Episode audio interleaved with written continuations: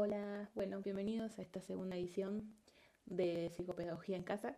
Em, hoy tengo el agrado de tener a una gran amiga que me acompaña y vamos a hablar del rol del psicopedagogo dentro de la universidad.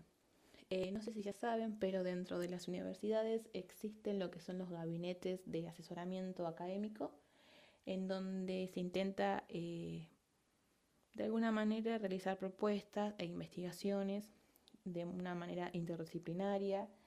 También intentar dar respuestas a problemáticas relacionadas a los procesos de enseñanza y aprendizaje, como también a problemáticas em, del tipo de violencia de género. O de violencia, punto. Eh, es por eso que desde el gabinete, eh, trabajando en conjunto con la gestión académica, siempre em, se dan asesoramientos y acompañamientos a estudiantes, tanto, como dije en el principio, de mm, problemas que surjan en cuanto a lo pedagógico, o también se les brinda asesoramiento y acompañamiento cuando surge algún tipo de violencia, eh, cualquier tipo de violencia. También lo que se busca dar es, es una orientación pedagógica constante y didáctica, obviamente, y una formación docente continua. Eh, y qué mejor que hacer una formación docente en cuanto también a lo que es el, género. Es por eso que hoy eh, en el podcast vamos a tratar con esta amiga eh, lo que sería la Secretaría de Género. Hola Melu. Hola Mi. ¿Cómo estás?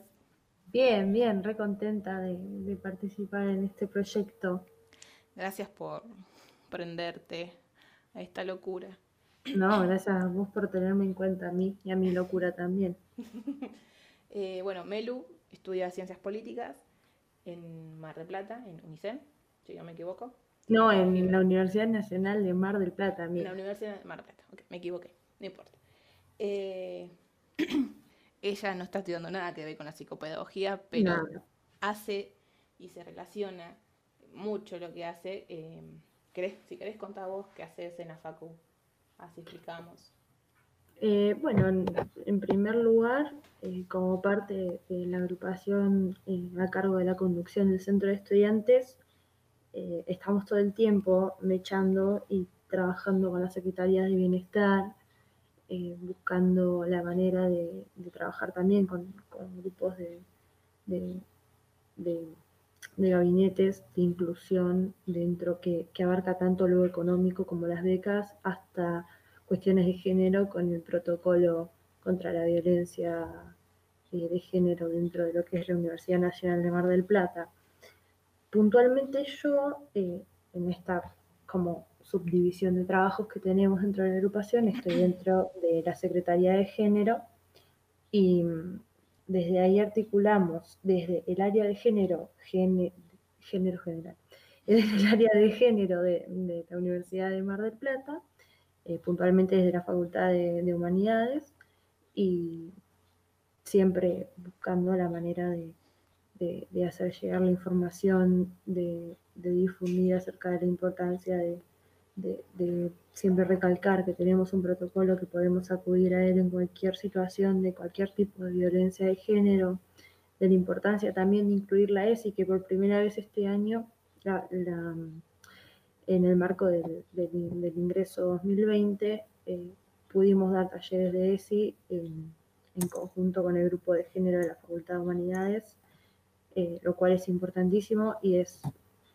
eh, es, un quiebre inmenso porque es instaurar definitivamente la ESI dentro de las aulas desde el primer momento, desde el primer contacto con la universidad y eso es importantísimo. Ni hablar de que, bueno, el año pasado también sucedieron otros acontecimientos como incluir eh, dentro de las normativas de los textos académicos el lenguaje inclusivo y bueno, todas pautas que, que ayudan a que la sociedad sea un poco más inclusiva y un poco más justa, porque me parece que es clave, que nunca nos tenemos que olvidar de que la sociedad se forma y empieza dentro de las aulas y que es ahí donde proyectamos el país y la sociedad que queremos ver el día de mañana.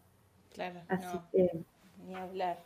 Y mm, qué loco esto que decís eh, de la ESI en la universidad, que, que se dé ESI en los ingresos. Eh, está muy bueno porque es algo que siempre se planteó como que no se debería dar en las escuelas eh, y que lo den en una universidad. Me parece genial.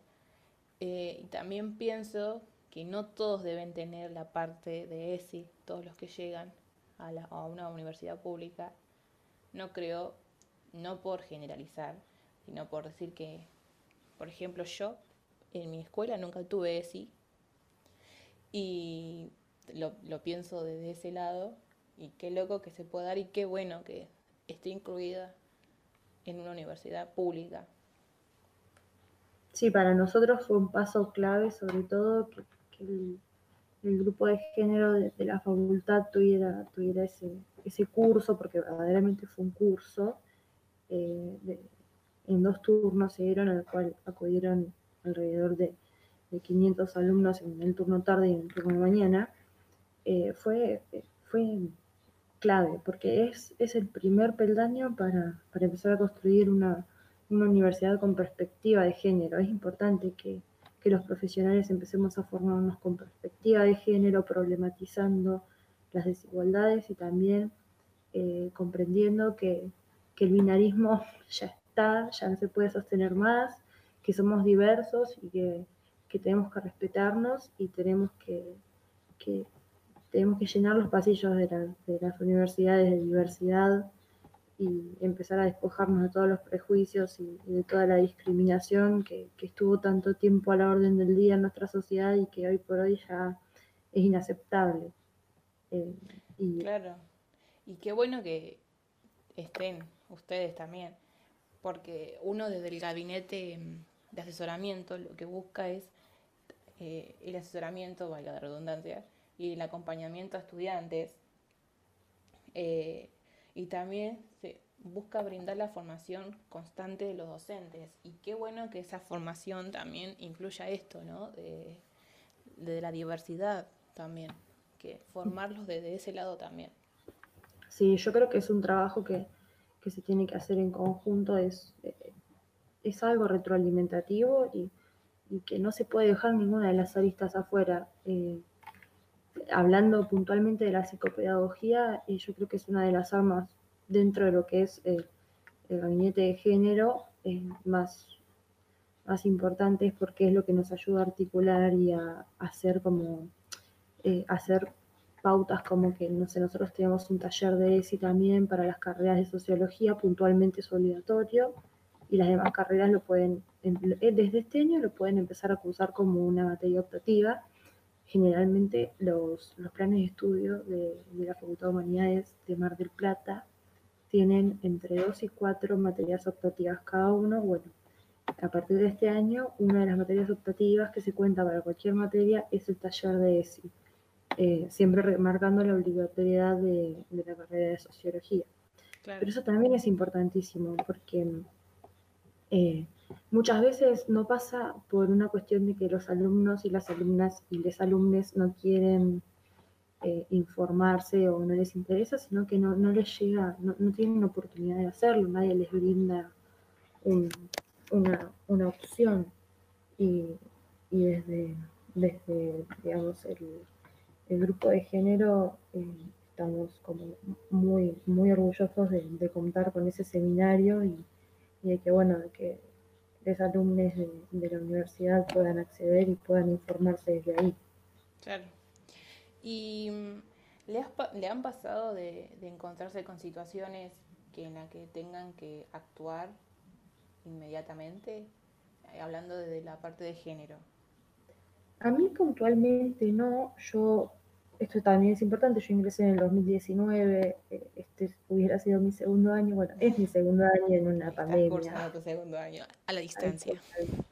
Pero no me, no, me pasó, eh, creo que no, tuvimos ningún, ningún tipo de, de, denuncia, por lo menos en el plazo que llevamos dentro de la conducción, que es desde octubre hasta hoy.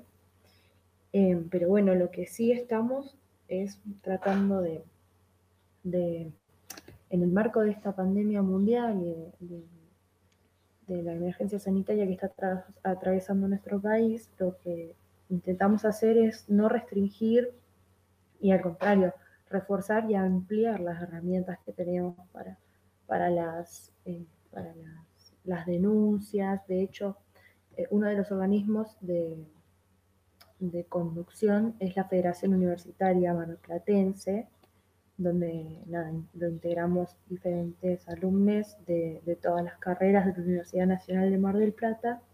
Y desde ahí eh, los compañeros están exigiendo, de hecho ya se logró un compromiso, de que se abra una, una línea telefónica donde las personas que, que, necesiten denunciar cualquier tipo de violencia de género en el marco de, de las, las, clases virtuales puedan acudir ahí y, y que, que, no se pierda la posibilidad de la denuncia por, por el hecho de, de la limitación presencial.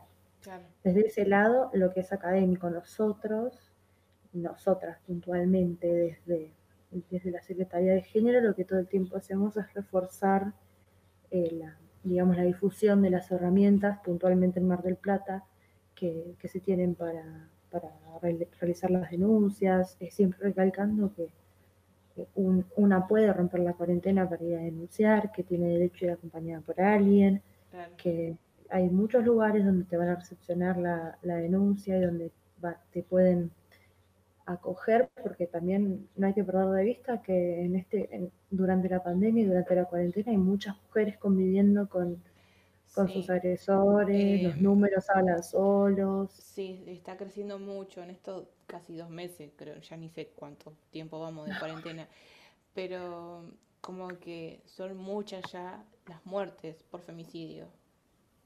Sí, es, eh, es la, la, segunda pandemia, digo yo, ¿no? Sí, es que sí, sí, es eso. Y eh, corregime si me equivoco, pero hace poco se aprobó la ley Micaela.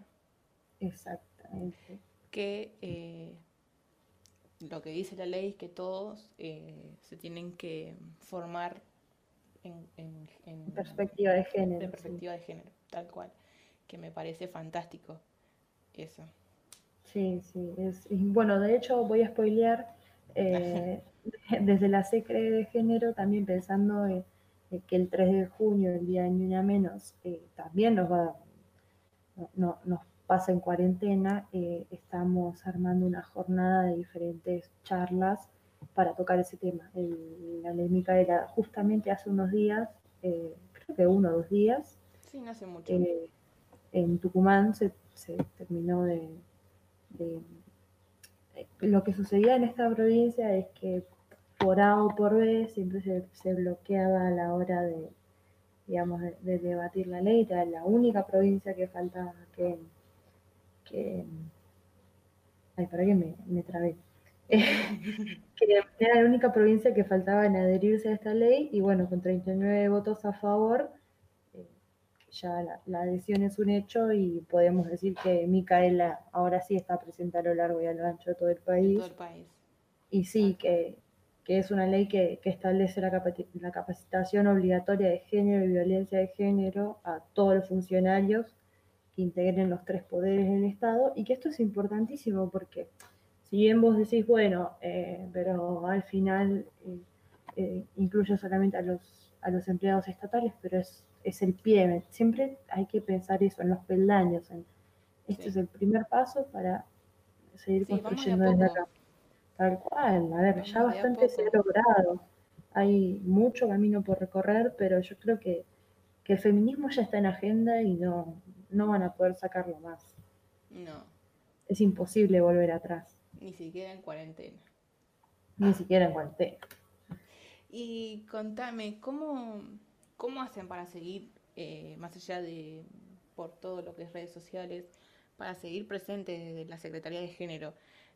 ¿Tienen charlas por Zoom? ¿Cómo, cómo, se manejan con los estudiantes?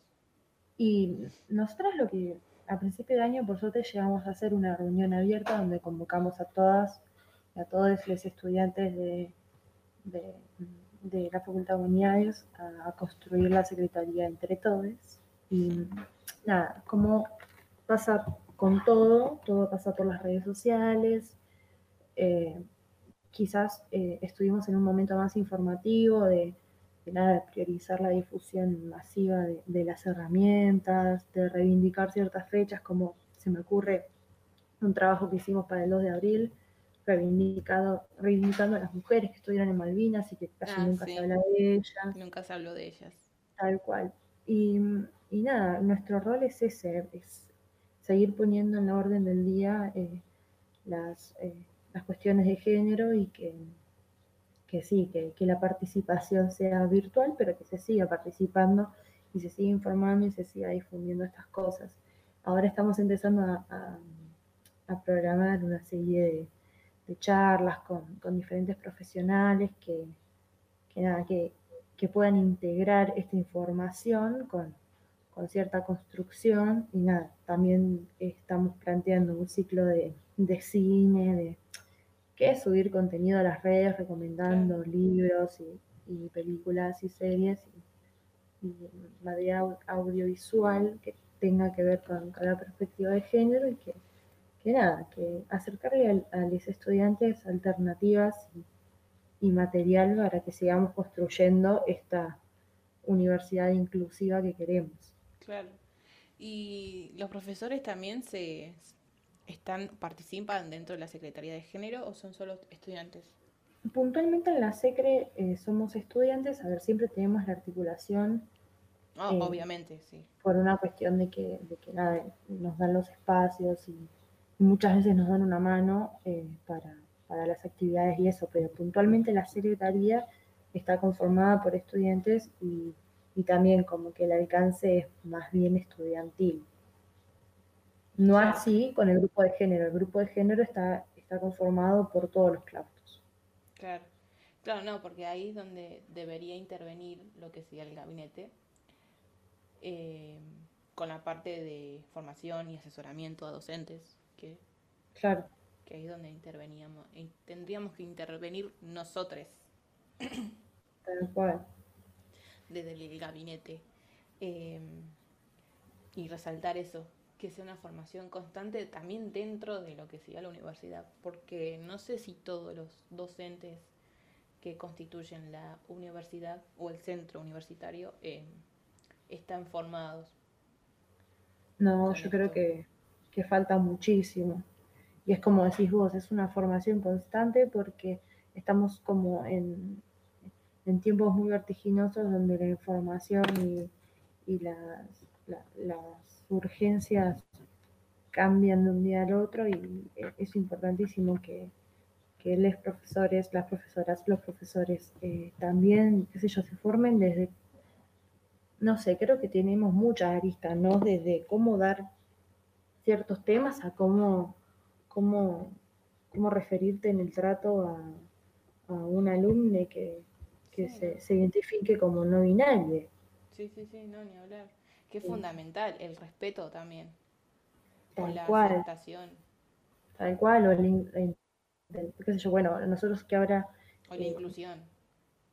Sí, no, nosotros que ahora eh, podemos eh, hacer trabajos académicos con lenguaje inclusivo, eso muchas veces estuvo en discusión y hasta ha llevado a, gente a, no te digo perder materias, pero sí a situaciones muy incómodas, donde nada, verdaderamente eh, hay, que, hay que tener en cuenta de que tenemos que representar a todos y que, todos tenemos derecho a ser llamados como nos identificamos y no como le parece al resto.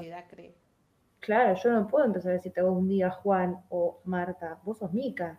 Claro. Y te sentís Mica y si vos sentís que sos Mica, tenés derecho a que todos nos refiramos a vos como Mica, tal cual. Sí, no, ni hablar. Em, por eso, eh, inculcar el respeto y la aceptación primero sería fundamental en estas situaciones, em, ya sea en ideología de género o también en situaciones de violencia de género. Eh, creo que desde ese lado también se vería más como un... Porque está esto de, ¿y por qué no lo denunciaste antes, no? En un caso así. Yo creo que también eh, en ese caso se debería abrazar más que arrancar con el prejuicio de por qué no. Eh, creo que falta mucha empatía también. Aprender mucho de eso también.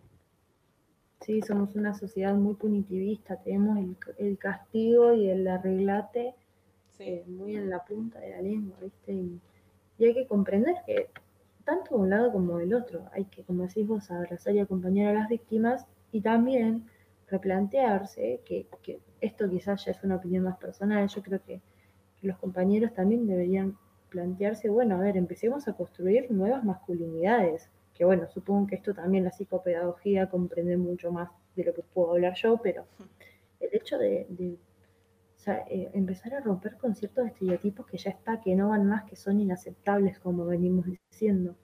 Eh, crear como esto del rosa para las nenas y el azul para los nenes, yo soy muy partidaria de, son colores.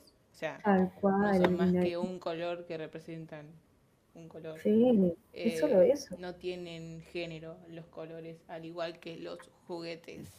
Eh, los juguetes, los deportes, los, las artes, eh, los sentimientos, esto de que los hombres no lloran. ya son cosas que, que, tienen que quedar en el medioevo enterradísimas. Bueno, enterradísimas no, pero que queden como, viste, como en un pin, en una pared de corcho, que digan, bueno, nosotros construimos esto un montón de tiempo, no lo podemos construir más ya está. Eh, yo como mamá eh, de un bebé de un año, varón, em, es como que todo el tiempo eh, buscamos ¿cómo, ¿cómo, sería? Como inculcarle esto del, de que sos varón y tenés el derecho de llorar. Si tenés ganas de llorar es porque es una expresión de sentimiento y está bien que llores eh, no porque seas varón, eh, seas débil, como dicen, viste que está mucho eso de, ah, estás llorando, no sos débil, no, no, sos fuerte, o cosas así, por no decir otra palabra. Eh, sí, sí, sí. creo que se da a entender. Esas cosas, es como que todo el tiempo buscamos romper con eso, aunque te digo que es complicado, porque nosotros ya crecimos con eso, y es romper paradigmas nuestros también para no sí. a, nuestro hijo en este caso.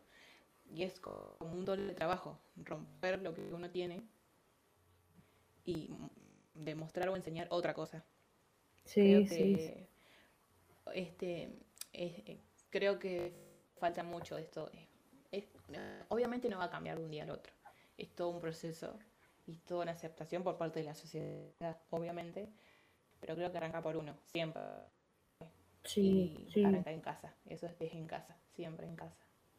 Y creo que está buenísimo que desde la universidad también se dé tesis más. Sí, es, fundamental.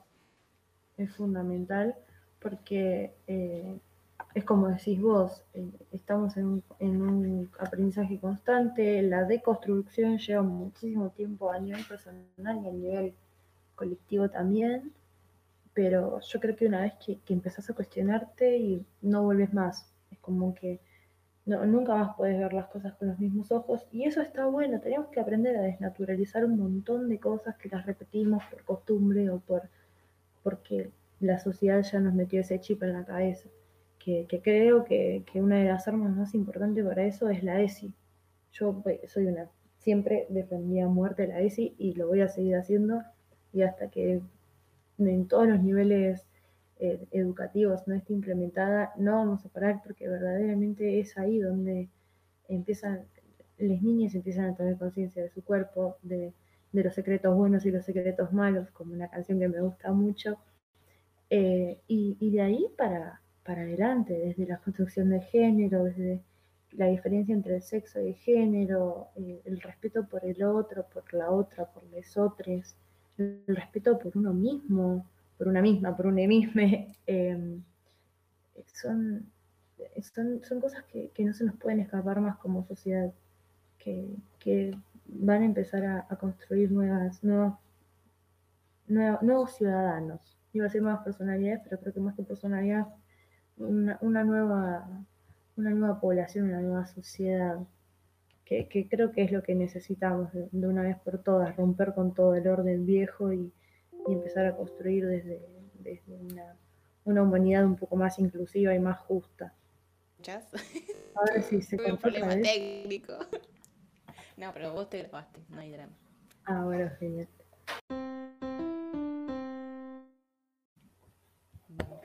Ahí está, bueno, todo falla, así que. Nosotros también podíamos fallar, no podía salir perfecto del todo. Em, te iba a preguntar. Eh, se me fue la pregunta. Em, ah, te iba a preguntar, eh, ¿sabes o capaz, eh, no creo que se haya, se haya, dado en el tiempo que estás vos de la Secretaría, pero violencia de género dentro de la universidad? Sé que hubo casos, sí, eh, no, no queremos, o sea, no nos ha llegado como secretaría porque, nada, quizás de secretaría se trata más de, de, difusión más que tratar las denuncias. Nosotras no estamos capacitadas verdaderamente para, para, para recibir denuncias ni, ni, acompañar a hacerlas, por eso Pero tenemos... como acompañamiento a la Tal cual, Sí, sí, o sea, podemos hacer un primer contacto y de ahí elevarlo al grupo de género, siempre acompañando, pero desde un lugar más personal que, que operativo. Me, explico como que no, no, verdaderamente estaría bueno que lo formemos. E, es algo que lo tenemos como, como objetivo para el momento, pero también esa es la importancia del grupo de género de la, de la facultad y, y de, de, nada, siempre recalcar en la presencia y en la efectividad de nuestro propio contra la violencia de género, que, que nada, que, verdaderamente es nuestra, nuestra arma mayor. No, ni, sí, ni hablar. claro, en esos casos ya ahí es una intervención más eh, de la gestión académica y del gabinete de asesoramiento eh, más directos y están capacitados para actuar ante esas situaciones, aunque también hay un protocolo a seguir, eh, a tener en cuenta cuando Tal cual. Surgen estas cosas, que sería genial que no surjan más. Pero bueno. Sí. Bueno, estamos, estamos en, esa construcción. Em, Ni hablar. Y en la secretaría, varones no, ¿no? No. Eh, comprendemos lo que es eh, mujeres y disidencias. Sí. Eh, los varones acompañan justamente eso, acompañan desde otro lado.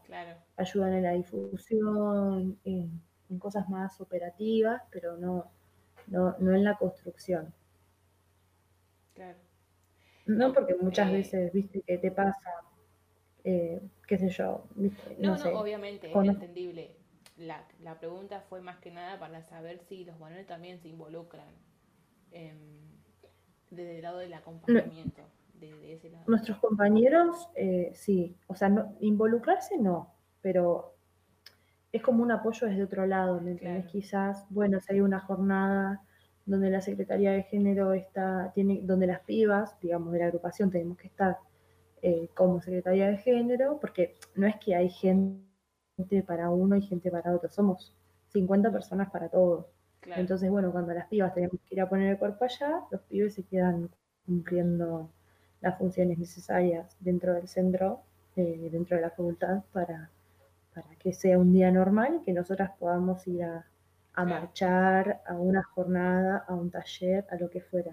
Desde ese sentido, el acompañamiento sí, pero también es cierto que nos respetan mucho y que no, no se involucran ni, ni opinan ni nada dentro de la secretaría, que eso también es importante sobre todo por una cuestión de que, viste, que se da mucho a veces que, qué sé yo, esta discusión de varones sí o varones no en la marcha, sí, que se da o varones sí o varones no en las jornadas, porque nada, muchas veces eh, las pibas se cruzan con sus, con sus violentadores y es, es una situación horrible. es, feo, sí. Y bueno, lo que nosotros tratamos de hacer es preservar al máximo esas situaciones. No, obviamente. Pero sí está bueno también contar que hacen su aporte a la campaña, digamos. Tal cual. Que no somos malas. No, no, para nada. Somos justas. Obviamente. Eh, No, no, no, no, es no entendible odiamos a los hombres, odiamos. Eh, y te consulto. Ustedes Sí, está- están dentro de lo que es la Secretaría de Género. Y capaz que sí, lo que te voy a preguntar parezca, no qué sé, qué sé yo, una boludez, por decirlo de alguna manera, pero si un varón sufre discriminación por su sexualidad, eh, sí, ¿puede ir a pedir apoyo a la Secretaría? sí, por supuesto. Eh, el protocolo de la Universidad Nacional de Mar del Plata y por ende todas nuestras políticas cubre a todo lo que es eh, mujeres y el colectivo de lesbianas, gays y personas trans, todo lo que es el colectivo LGTBQ+, Ok, eh, todo lo que sea disidencias o, a ver, todo lo que incluya eh, violencia de género, que no es solamente violencia hacia la mujer, sí, está contemplado por el pro- protocolo y por lo tanto nosotras nos podríamos involucrar como, como Secretaría de Género. Ya te digo, desde un, un lado de acompañamiento eh, casi como pares, No, no, sí, ni hablar, bueno, en ese sentido de pedir, pedir ayuda en el sentido de pe- pedir, o sea, sentirse acompañado en situaciones así, o acompañado o pedir eh, consejo de cómo seguir o de cómo actuar ante situaciones de, de ese índole. tal cual acceder al protocolo, nosotras tenemos una impresión del protocolo dentro de, de, digamos, de- del lugar físico del centro de estudiantes. Sí, Tenemos impreso el protocolo, tenemos acceso por internet, eh, nosotros podemos hacer el contacto de la víctima con el grupo de género también. eh, estamos como más en ese rol. claro. Pero sí, sí, por supuesto que, que pueden venir y acudir a nosotras, a nosotros y, y los vamos a asesorar de la manera que podamos. Claro. Ustedes cuando inician el ciclo, eh, que tienen la charla, esta que nos comentaste al principio, Mm. ¿se les entrega a cada uno de los alumnos el protocolo o se les dice dónde encontrarlos o Sí, cómo siempre insistimos, sí, siempre insistimos en cómo llegar al protocolo. Quizás, bueno, sobre todo ahora que no tenemos la presencialidad, eh, no hay una difusión en papel, pero Claro, siempre se, siempre se recalca que, que, que está disponible para todos los alumnos de, de la Universidad Nacional de Mar del Plata y que el acceso es fácil y que pueden recurrir a él cuando lo necesiten y que quizás, no sé, si, no sé, de repente una ingresante eh, tiene un problema con un profesor y quizás todavía no, no sabe cómo acceder al protocolo, se puede acercar a nosotras, que nosotros ahí hacemos el nexo con género y puede, puede aprovechar esta herramienta para, para salvar su situación. ahora que decís esto, ¿todavía se siguen dando situaciones así con los docentes? Y tenés de todo, lamentablemente tenés de todo, entre docentes, entre al- Entre alumnos. alumnos. Sí, sí. Eh, n- ya te digo, puntualmente no hemos, no, no hemos conocido ninguna, por lo menos en lo que va de este año, pero eh, lamentablemente son más las situaciones que quedan en silencio que las que se Claro. tratan. Que a lo mejor es por miedo también.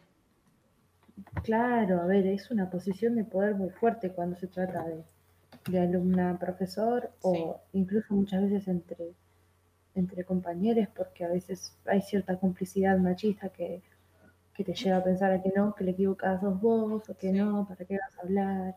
Eh, bueno, eh, nuestro rol como secretaría es siempre también eh, problematizar estas cosas, difundir, eh, estar siempre, eh, dejar siempre la- latente la idea de que, de que no tenemos por qué aceptar ningún tipo de, de acoso ni de, ni de violencia de, de nadie, no sé, ni hablar, tal cual. que, que también es, es algo importantísimo. Y a veces quizás uno dice, bueno, ¿y por qué difundís esto y por qué difundís lo otro? Para, para seguir instaurando el feminismo dentro de la universidad y que le llegue a, a todos.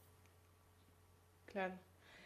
Y está bueno también que sea Sí, yo creo que es necesario.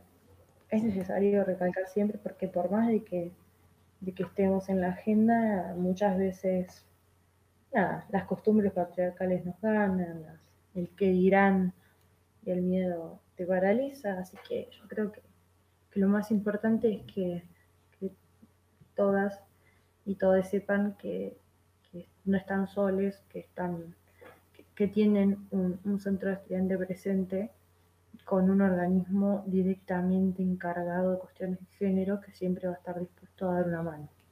Obviamente.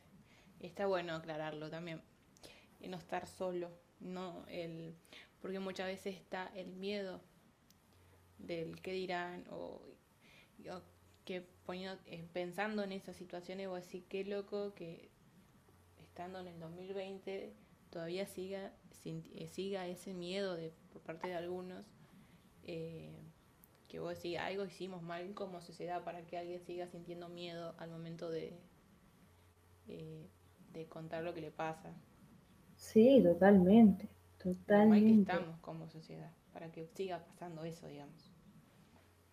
Y está bueno que existan este tipo de acciones en las universidades para demostrar que no estás solo y que eh, estás acompañado.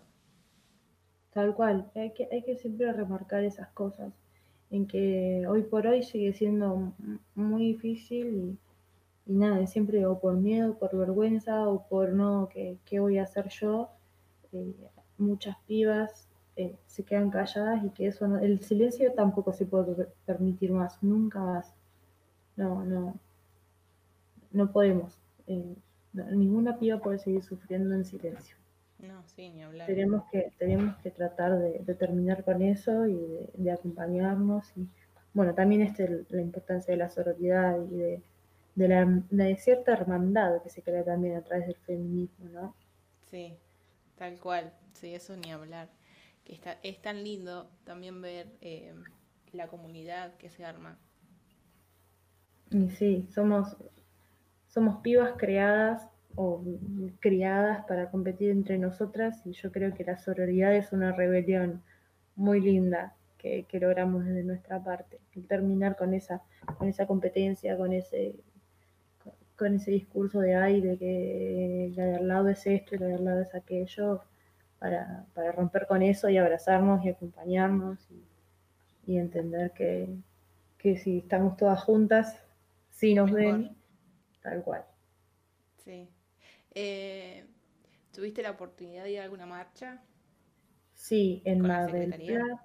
Sí, en Mar del Plata fuimos a, la marcha. Bueno, de hecho, eh, la, más linda que recuerdo es la marcha del orgullo en diciembre del año pasado. Eh, bueno, y un recuerdo un poco más amargo son las de principio de año este, que, con, con, la desaparición de Claudia Repeto estuvimos marchando mucho y movilizando mucho también eh, con el femicidio de una compañera de psicología, eh, también eh, dos hechos muy seguidos. estuvimos problematizando y movilizando mucho, la verdad que nada, fue muy angustiante y, fueron dos casos que nos pegaron bastante de cerca y siempre duelen, pero cuando son personas que, que están cerca duelen todavía más y, eso también nos llevó a posicionarnos como secretaría de, bueno, vamos a, vamos a insistir, vamos a, replicar las, las, herramientas para que durante la cuarentena y este, esta situación de emergencia sanitaria eh, las mujeres puedan, puedan entrar en, eh, entrar, no, puedan, puedan acudir y utilizar las herramientas que tienen a mano para, para denunciar viste, qué sé yo. Yo siempre creo que, bueno, quizás una historia que subís te llega a alguien que tiene una tía, una amiga, una, una conocida pasándolo mal y que a raíz de eso puede, puede generar un cambio rotundo en la historia. Sí, y está, también está bueno aclarar que cuando, si conoces a alguien que sufre violencia de género, vos también podés ir a denunciar. Tal eh, cual. No necesariamente tiene que ir a víctima sino la, si vos conoces de alguien que sufre, podés ir vos a la comisaría o podés llamar vos. Y sí, a la línea 144. y mm, denunciar que tal persona sufre violencia de género, porque muchas veces no van por miedo, eh, como ya sabemos lo que pasa muchas veces, Eh, así que está bueno que, porque ayuda mucho el hecho de que vos vayas por ella. Eh, en verdad, ayuda mucho. sí, sí. Está bueno aclarar eso. Y no sé si quieres contar eh, cómo es para denunciar en Mar de Plata violencia de género. Tenemos un montón de herramientas que se dieron a raíz de, de, la, cuarentena hay muchas cosas nuevas también. Tal cual. Eh, por ejemplo, algunas de las, de las que más estuvimos difundiendo dentro de, la Secretaría de Género, bueno, siempre la línea 144, eh, que, es como eh, una de las armas más centralizadas e importantes que tenemos. Después, nada, siempre replicar que tenés derecho a salir de casa sola o con un acompañante para hacer la denuncia, que podés salir a pedir ayuda en caso de emergencias a los vecinos o a una persona fuera de tu hogar, que podés solicitar refugio eh, y todas las medidas cautelares de protección vigentes para esta situación. Eh, puedes buscar ayuda en comité de barreras de emergencia. Todas estas pautas no están penadas si tenés que romper la cuarentena, por supuesto. Y bueno, después dentro de lo que son las denuncias, puedes ir a la comisaría de la familia y la mujer, en todas las delegaciones que hay dentro del, del Partido General Pueyrredón, los juzgados de familia también. Eh, incluso existe una aplicación que se llama No estás sola, que funciona como una especie de botón antipánico, que si vos estás eh, con si, tu agresor se acerca o si vos estás teniendo una, situación de violencia dentro de tu hogar, activas esta aplicación y le avisas cinco contactos de tu confianza que vos lo podés programar. Eh, se encuentra para todos los, eh, eh, tanto para iOS como para Android. Y, ah, no la sabía, no la conocía. Es, buenísimo, es muy importante.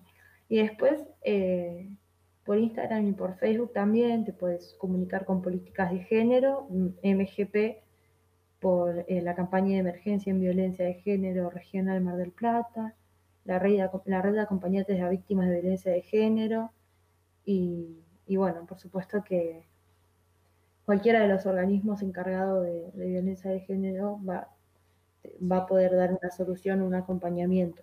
Sí, y que está, está bueno también decir, aparte de todo lo que comentás, que, que no estás sola, que no tengas miedo, obviamente que el miedo siempre va a estar en el momento de hacer la denuncia, porque muchas de las preguntas o de los interrogantes que le surgen a la chica que va a hacer la denuncia por violencia de género es ¿qué voy a hacer ahora?